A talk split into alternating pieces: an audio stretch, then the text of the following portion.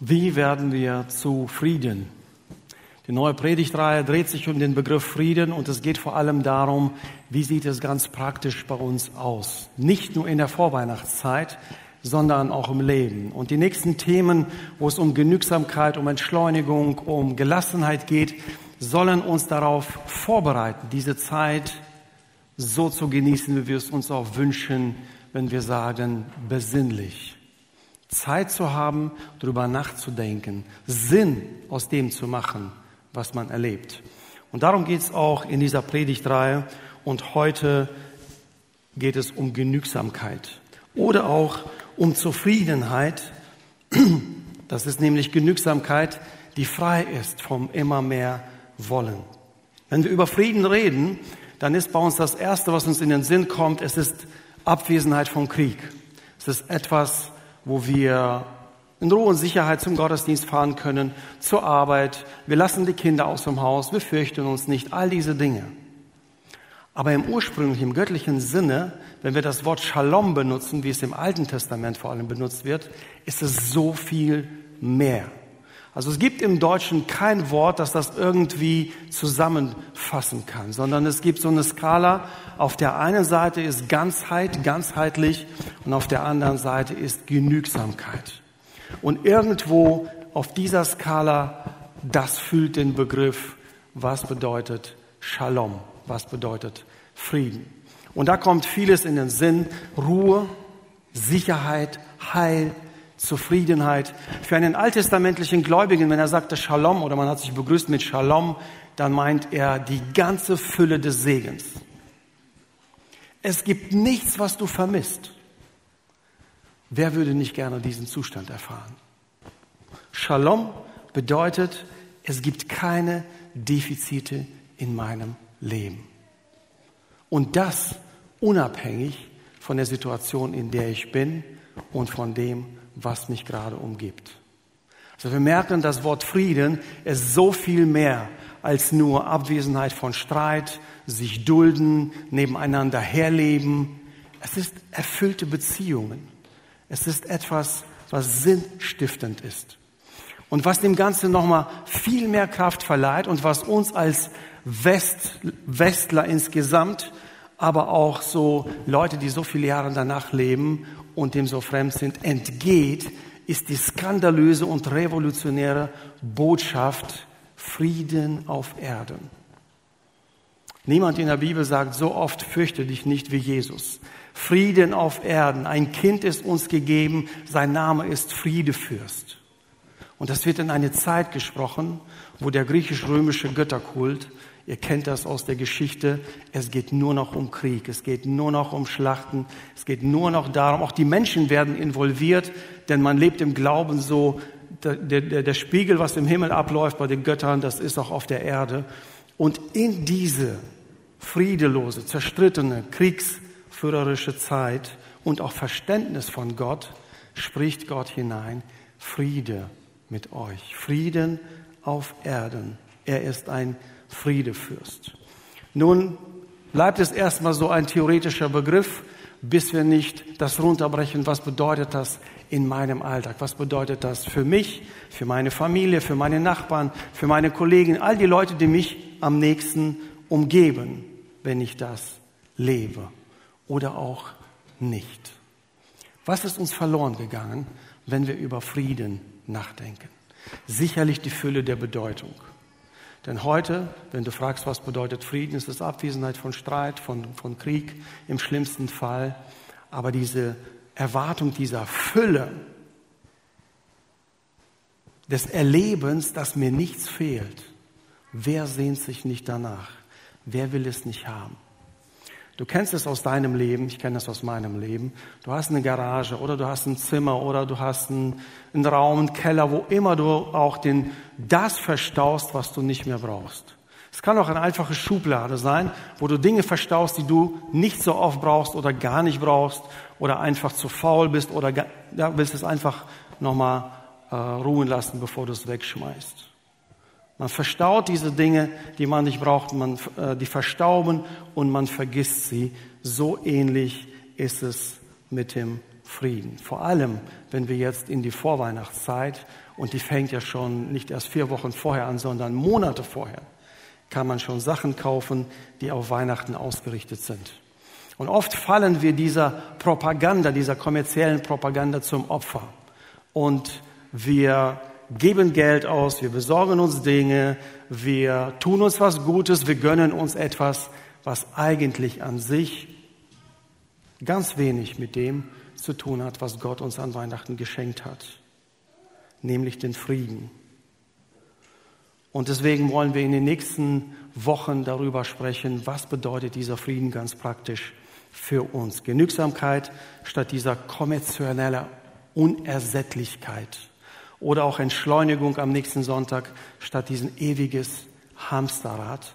Oder Gelassenheit statt dem unaufhörlichen Dauerstress, in dem sicherlich einige von uns sind. Also wenn wir über Frieden reden, dann reden wir darüber, dass es Shalom ist, dass es zwischen dem ganzheitlichen und der Genügsamkeit, also im Grunde heißt es, es gibt nichts, was mich von, von, von außen beeinflussen kann und verunsichern kann. Von unserer Kultur lernen wir viel Konsum, viel Glück. Wenig Konsum, kein Konsum, nichts Glück. Selbst wenn du von deinem, von deinem Alltag her nichts brauchst, du hast alles. Aber alleine die Werbung mitbekommst oder auf deine Nachbarn, Freunde, auf jemanden schaust und dann leicht neidisch wirst oder begehrlich wirst, weil er hat etwas, was ich nicht habe oder ein neueres Modell oder wie auch immer. Diese Dinge, die triggern uns. Und das ist so gewollt. Wirtschaft muss, muss davon leben, also müssen wir konsumieren, kaufen. Wir haben zwar vor einem Jahr ein Smartphone gekauft, aber ne, es gibt ein neues Modell, also kaufe ich noch eins. Ist kein Bedarf? Nein, ist kein Bedarf. Aber so macht man es halt. Die Rhein-Neckar-Zeitung hat im 2014 in einem Artikel beschrieben und verglichen. Vor dem Ersten Weltkrieg hatte eine Familie, ein Haushalt unter ungefähr 180 Dinge. Im gesamten Haushalt 180 Dinge. Wollt ihr mal schätzen, wie viel wir, wir heute haben? Schätzungsweise 10.000. Natürlich ist es Ne? Das ist immer nur so, so eine Zahl geschätzt und, und verglichen ist von Haushalt zu Haushalt unterschiedlich. Aber zufriedener sind wir dadurch sicherlich nicht. Mehr haben bedeutet nicht mehr Glück. Eine Lüge, die uns suggeriert wird und die wir teilweise auf uns anwenden. Und wir wollen da raus. Wir wollen aus diesem Hamsterrad, wir wollen aus dieser kommerziellen Propaganda raus und uns auf den wirklichen Frieden besinnen. Darauf, was uns erfüllt. Darauf, was uns in eine Situation führt, unabhängig von dem, was auf mich zukommt. Meine Identität ist sicher. Die wird nicht aufgewertet durch irgendwelche Dinge. Ich werde nicht ruhiger, nicht sicherer, nicht heilsamer, indem ich etwas erwerbe. Konsum bedeutet, wir tappen in eine Falle, oft in die Falle der Vergänglichkeit. Wir glauben, wir haben etwas erworben, was uns erfüllt, was unseren Alltag besser macht und in vielerlei Hinsichten äh, stimmt das auch. Es geht nicht generell darum, Konsum schlecht zu machen, sondern wir wollen heute abwägen, wo ist es einfach ein sinnloses Folgen der Kommerz und wo ist es etwas, wo ich tatsächlich einen Mehrwert in meinem Haushalt, in meinem Leben dadurch schaffe. Aber dieser Verfall der Vergänglichkeit, da man versucht, ewigen Hunger mit vergänglichen Dingen zu stillen, das funktioniert nicht und wir alle sind Zeuge dafür. Wir alle haben da unsere Erfahrung gemacht. Aufwertung, wo man manchmal hört so, ich fühle mich schöner da drin oder jetzt fühle ich mich besser oder ich bin richtig glücklich darüber und dann wird irgendwas genannt. Wenn ich mich aufgewerteter fühle, nur weil ich etwas erworben habe, dann habe ich ein Problem. Dann bin ich in Not. Wenn materielle Dinge mich aufwerten und mich in meiner Identität sicherer machen, dann bin ich tatsächlich in einer Not. Imagepflege. Wir kaufen Dinge, die wir nicht brauchen, mit dem Geld, das wir nicht haben, um Menschen zu beeindrucken, die wir nicht mögen. Das ist oft die Motivation dahinter, warum wir Dinge erwerben. Nein, nicht in dieser Gemeinde, ich spreche von anderen. Da draußen. Nicht bei uns. Oft ist es tatsächlich nur eine Imagepflege, die wir betreiben, wenn wir Dinge erwerben. Dopamindusche nennt man, wenn man sich im Kaufrausch Glücksgefühle verschafft. Ja, Dopamin ist eine Droge, die unser Körper ausschüttet bei besonders aufregenden Erlebnissen und dazu gehört auch das Einkaufen. Dinge, die man sich vielleicht lange gewünscht hat zu kaufen, das gibt eine kurzzeitige Erfüllung. Nicht umsonst verfallen wir dem ja. Es wirkt ja physisch sogar, chemisch in unserem Körper. Es ist real. Und das ist, warum die ganze Werbeindustrie auch darauf abzielt, auf Emotionen, die dann die Gier auch füttern. Nun noch einmal die Abgrenzung. Mir geht es nicht darum, Einkaufen, Geschenke oder Konsum an sich schlecht zu machen, sondern wir wollen am Ende dieser Predigt darüber nachdenken, was sind konkrete Schritte, wie kann ich mich schützen? Wie kann ich Dinge erwerben, die gut sind, die hilfreich sind, die auch ein Mehrwert für mein Leben oder das Leben meiner Lieben sind, ohne dass ich einfach der Gier verfalle, mehr und besser und schneller. Darum geht es bei Genügsamkeit. Und nun wollen wir uns mit einem Bibeltext beschäftigen, der uns das deutlich macht. Was bedeutet eigentlich Genügsamkeit? Bedeutet das kompletter Verzicht? Bedeutet das materielles alles schlecht zu machen? Was bedeutet Genügsamkeit? Und das Wort alleine, das wir da benutzen, ist höchst interessant. Und das werden wir auch im Deutschen erkennen. Also zum einen möchte ich mal vorgreifen, es ist kein antimaterialistischer Begriff an sich. Genügsamkeit bedeutet nicht Abwesenheit des Materiellen oder das Loslassen, Abgeben, also nicht das Vorhandensein des Materiellen, sondern das bedeutet viel mehr.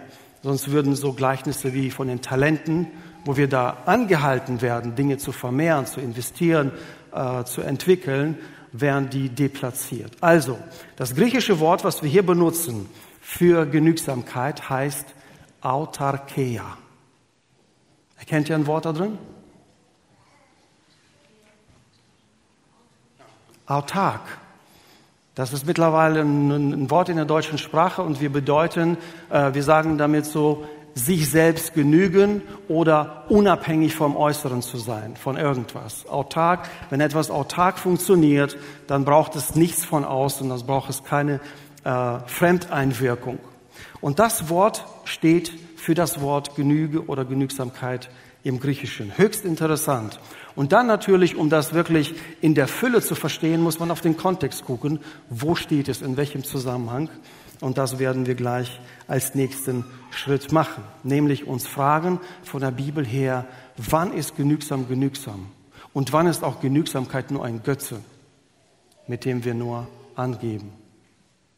Es gibt eine Bewegung mittlerweile, also vor 20, 15, 20 Jahren gab es gerade in den USA diese neue, neue Mönchsbewegung, hieß die New Monastery äh, Movement.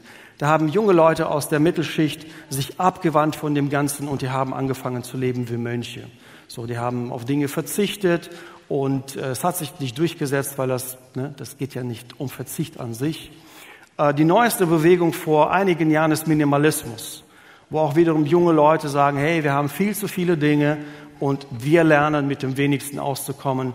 Äh, ich meine, der, der eine hat es geschafft, mit acht Dingen auszukommen. Auch hier. Es geht nicht um Selbstverwirklichung.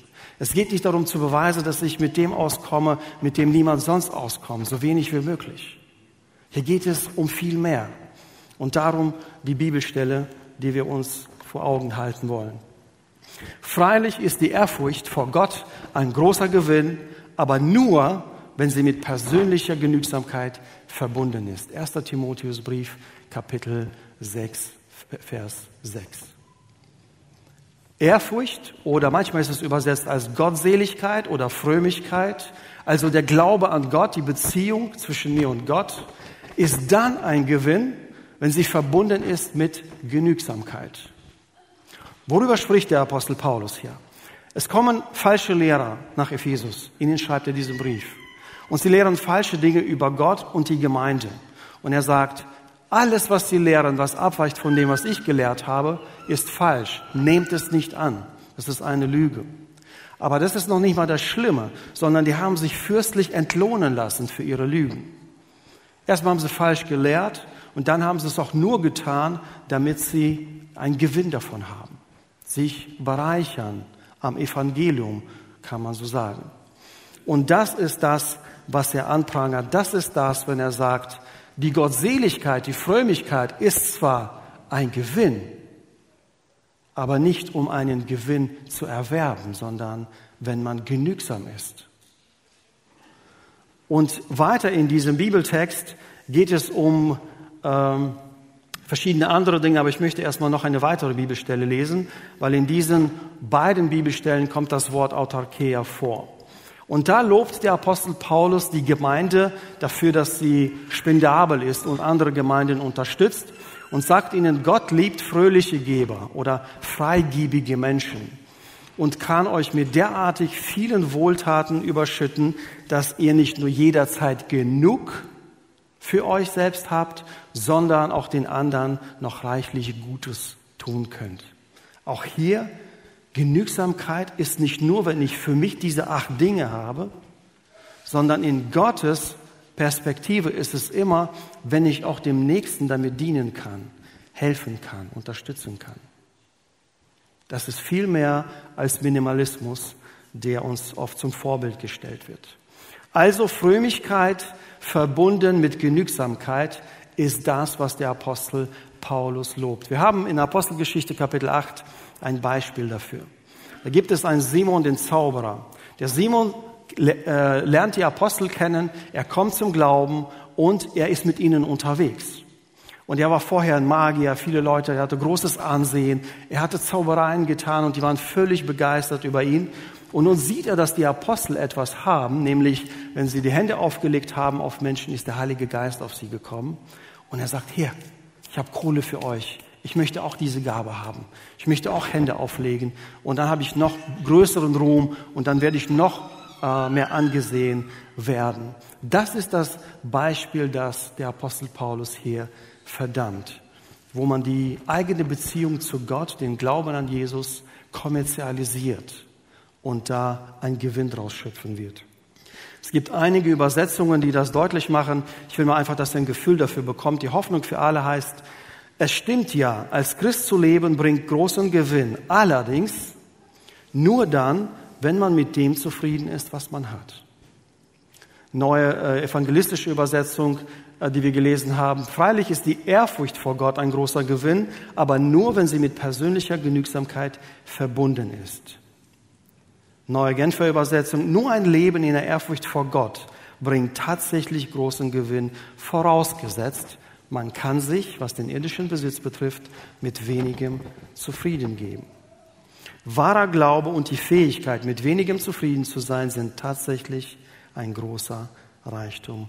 Neue, neues Leben Übersetzung. All diese sind erstmal so Begriffe, wo man denkt, es geht um, um Materialismus und darum, dass ich dem entsage und materialistisch alles schlecht ist und äh, ich darf nicht materialistisch werden.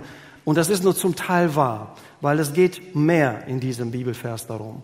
Nämlich hier ist diese Genügsamkeit gebunden an die Frömmigkeit. Gibt, man kann es nicht losgelöst erklären, sondern immer im Zusammenhang mit der Frömmigkeit. Und die Frömmigkeit ist nur dann echt, sagt der Apostel Paulus, wenn ich daraus kein Gewinn schöpfen kann, wenn ich keinen Vorteil habe. Nicht nur Geld, es kann auch Geltung sein. Irgendwelche Dinge, die mich aufwerten, die mich, mich besser fühlen lassen. Also äußere Einflüsse, die mich irgendwie besser fühlen lassen oder ich habe eine bessere Sicht auf mich selbst. All diese Dinge schließt es mich ein. Zuallererst bedeutet das so, sei zufrieden in der Lebenssituation, in der du bist. Aber dann in der Kombination mit dem zweiten Korintherbrief, den wir gerade gelesen haben, mit dem Vertrauen darauf, Gott kann deine Situation verändern.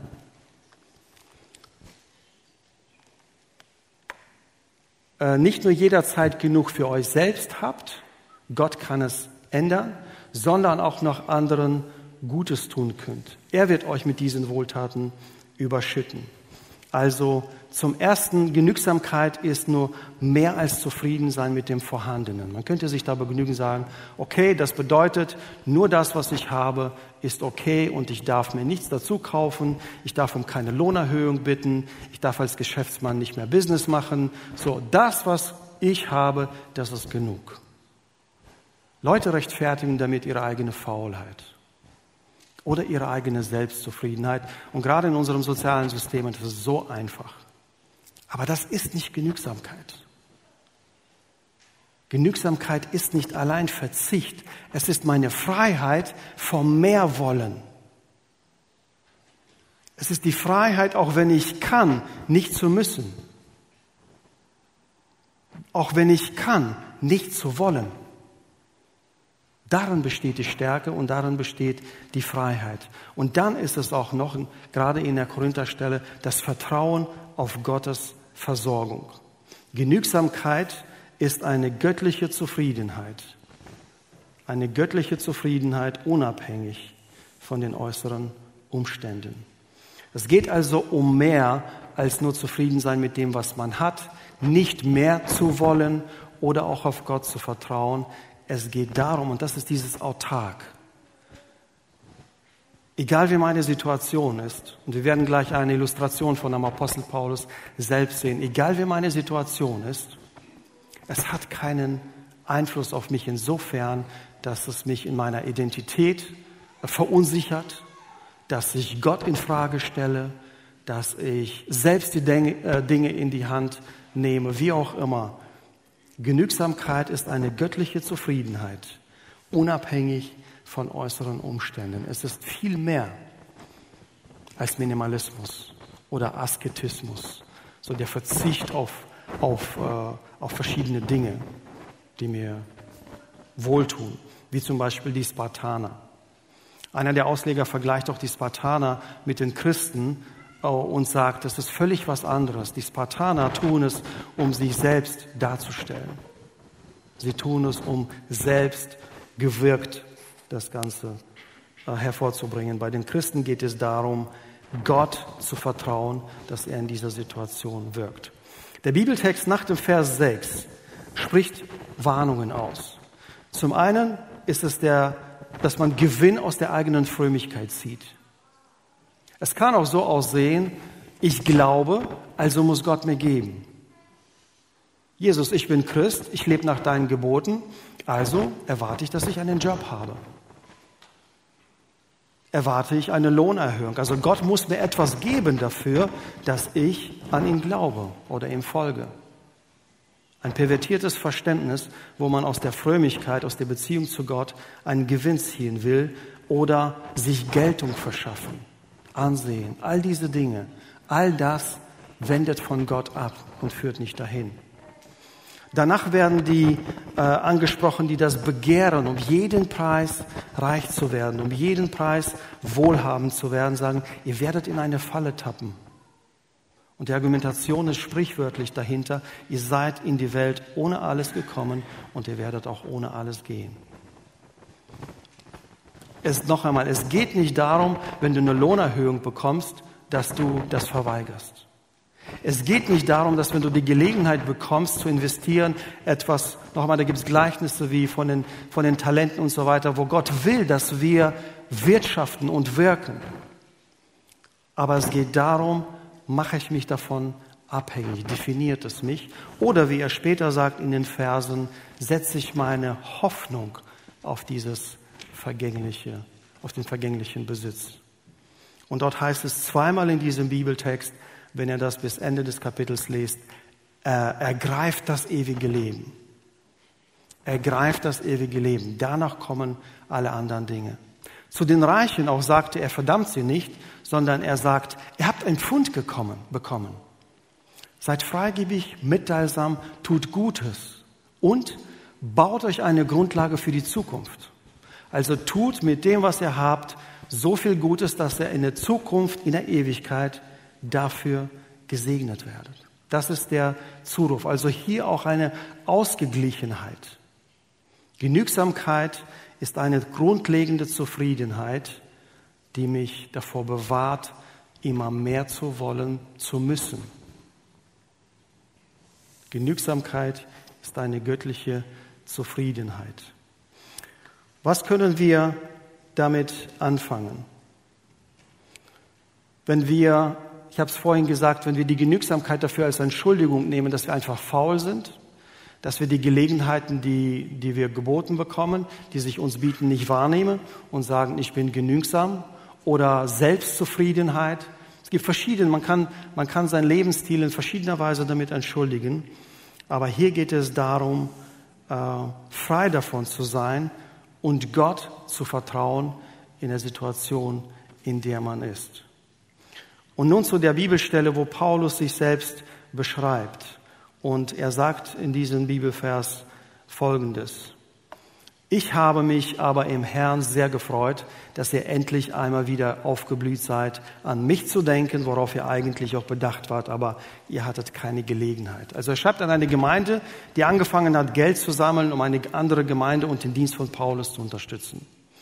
Und dafür dankt er ihnen und sagt dann auch in Vers 11, nicht, dass ich es des Mangels wegen sage, also ich habe keinen Mangel an sich, äh, denn ich habe gelernt, mich darin zu begnügen. Ich habe wieder dieses Autarkes, Begnügen, worin ich bin. Und dann in Vers 12 und, äh, und 13, ich habe das hier leider nicht auf der Folie, erklärt er das. Also ich habe gelernt, mich darin zu begnügen, wie immer das kommt, sowohl erniedrigt zu sein, weiß ich, als auch Überfluss zu haben. In jedes und in alles bin ich eingeweiht. Sowohl satt zu sein, als auch zu hungern sowohl Überfluss zu haben, als auch Mangel zu leiden. Alles ist dem Apostel nicht fremd. Er sagt, und er war Pharisäer. Pharisäer waren sehr wohlhabende Menschen in der Kultur, bevor er äh, äh, messianisch gläubig wurde und Jesus nachfolgte. Und alles vermag ich in dem, der mich kräftigt. Doch habt ihr wohl daran getan, dass ihr an meiner Bedrängnis teilgenommen habt. Also der Apostel Paulus zeigt ein Bild für Genügsamkeit. Ich kenne beides. Ich habe ein wohlhabendes Leben gehabt, ich habe ein armes Leben gehabt. Er schreibt viele dieser Briefe aus der Gefangenschaft, wo er angekettet ist an seinen Wächter. Nichts, also keine äußeren Einflüsse ändern was an seiner Dankbarkeit, an seiner Genügsamkeit, sondern er nimmt die Dinge so, wie sie im Leben eben kommen, so wie sie sich bieten, die Möglichkeiten, die er hatte, zu nutzen. Wir haben uns am Anfang gefragt, was bedeutet das, Frieden im Alltag zu leben? Das bedeutet nach der heutigen Predigt, nach diesem Bibeltext, unabhängiger von den äußeren Einflüssen zu leben. Der innere Frieden, der in meiner Identität als Kind Gottes, als ein Christusgläubiger ist, ist nicht davon abhängig, wie viel ich auf meinem Konto habe, was für ein Auto ich fahre, wo ich lebe, All diese Dinge sind schön, wenn sie da sind, ist schlecht, wenn sie nicht da sind, aber sie haben keinen Einfluss darauf, ob ich Gott in Frage stelle, ob ich von ihm etwas erwarte dafür, dass ich an ihn glaube. Und wir wollen in den nächsten Schritten zu überlegen. Also wir haben gesagt, es ist nicht schlecht, an sich Dinge zu kaufen. Es ist nicht schlecht, sich Dinge zu gönnen, aber das auf eine gesunde Art und Weise zu tun, vor allem die, die Gott ehrt. Das ist das, was wir tun möchten. Und einige von euch haben es getan. Dieser, das Foyer ist voll von Paketen von der Bibelmission für Kinder im Osten, also größtenteils im Osten. Ihr habt von, euer, von eurem Wohlstand etwas weggegeben, mit anderen geteilt. Es gibt einen französischen Philosophen, Jacques Ellul, er sagt, entheiligt das Geld, indem er das weitergibt oder den Besitz, indem er das mit anderen teilt. Das habt ihr gemacht und darum geht es auch bei der Genügsamkeit. Nicht nur, oh, komme ich mit acht Dingen aus oder brauche ich zehn oder zwölf, sondern Gottes Perspektive ist, du, du, du bist genügsam, auch wenn du für andere etwas übrig hast und mit anderen teilst. Was bedeutet das also für uns in der Anwendung? Für mich sind drei Dinge da äh, wichtig geworden. Zum einen die Reflexion zu überlegen. Also ich habe in meinem Leben sehr oft schnelle Käufe gemacht oder schnelle Entscheidungen getroffen, äh, äh, unüberlegt, auch wenn ich verglichen habe, wo ist das günstiger und wo ist besser und so weiter und so fort. Aber am Ende äh, über den Vorgang mehr nachgedacht habe, als über die Tatsache, ob es wirklich einen Mehrwert in meinem Leben, einen notwendigen, einen tatsächlichen Mehrwert in mein Leben bringt. Und das ist, was ich gelernt habe, was ich, was auf jeden Fall in meine Entscheidung hineinfließt. Bietet es einen tatsächlichen Mehrwert für mich, für meine Familie, für welchen Kreis immer das auch bestimmt ist. Und das ist auch etwas gut, wenn wir Genügsamkeit lernen wollen, uns zu fragen, bietet es einen Mehrwert? Und ich kenne einige von euch, die sich gesagt haben an Weihnachten, also Kindern schenken wir was, aber Erwachsene sammeln also das Geld, was sie sich schenken würden, und spenden irgendwo hin. Ich kenne Unternehmer, wenn sie sich irgendwas gönnen, teures, dann geben sie den, genau den gleichen Teil in die Mission oder an jemanden, der in Not ist. Jeder findet seinen Weg, um das irgendwie äh, in Balance zu halten. Emotion Ganz gefährlich. Das ist, worauf die ganze Werbeindustrie abgestimmt ist. Nicht auf deinen Rationalismus, nicht auf deine Vernunft, sondern in dir Gefühle zu wecken, in dir eine Not, ein Defizit zu wecken, damit du darauf mit einem Kauf antwortest. Und genau das, genau dem wirkt Genügsamkeit entgegen. Genügsamkeit sagt, ich kann, aber ich muss nicht. Ich kann, aber ich muss nicht wollen. Das ist eine Antwort auf die Fallen, die wir so über die Werbeindustrie, über den ganzen Kommerzialismus auch bekommen. Und hier habe ich mir auch noch, die Schnellkäufe sind immer eine ganz teure Lektion, hier zu sagen, lass dir mal eine Woche. Wenn nach einer Woche oder zwei Wochen, schlecht, wenn man den Black Friday verpasst, aber es geht ja nicht immer nur um Black Friday, sondern generell. Da denkst du ganz anders darüber nach als noch vor einer Woche. Und ganz oft frage ich mich, warum wollte ich das nochmal haben? Wozu genau brauche ich das? Und noch einmal, mir ist ganz wichtig zu sagen, es ist nichts Schlechtes an den Dingen per se oder an Einkäufen, sondern einfach die Überlegung, bin ich genügsam? Wertet es mich auf? Fühle ich mich dadurch besser?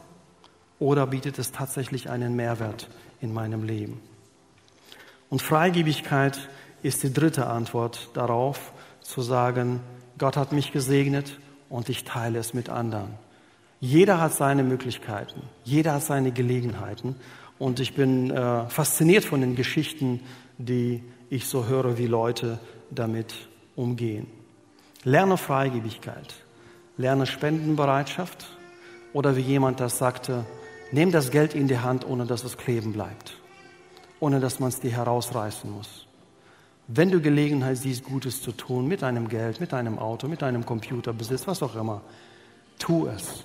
Entheilige den Besitz, indem du den anderen zur Verfügung stellst und so auch Gott erst. Freigebigen, freigebigen Geber hat Gott lieb. Wir wollen auf diese Predigt mit einem Lied antworten und quasi in dem Lied selbst weiter darüber nachdenken, was das für, euch, für uns bedeutet. Das Lied heißt Schaffe Raum. Das geht in diesem Lied, du wirst das Wort Genügsamkeit nicht finden oder auch andere Dinge, aber inhaltlich geht es genau darum. Stellt man sich die Frage, wie schaffe ich Raum in meinem Leben für Gott? Mülle ich mein Leben zu mit Dingen, die mich aufwerten, die mich besser darstellen lassen, was auch immer mich triggert?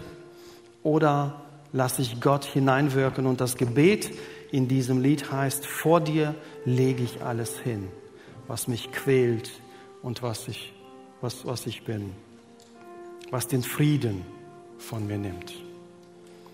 Lass uns wegen dem, äh, während des Liedes, für diejenigen, die es noch nicht kennen, hört erstmal zu und dann könnt ihr auch gerne mitsingen und so auch beten, dass Genügsamkeit nicht für meinen Stolz da ist. Auch nicht, damit ich angeben kann, sondern damit Gott Raum findet in meinem Leben und im Leben meiner Familie.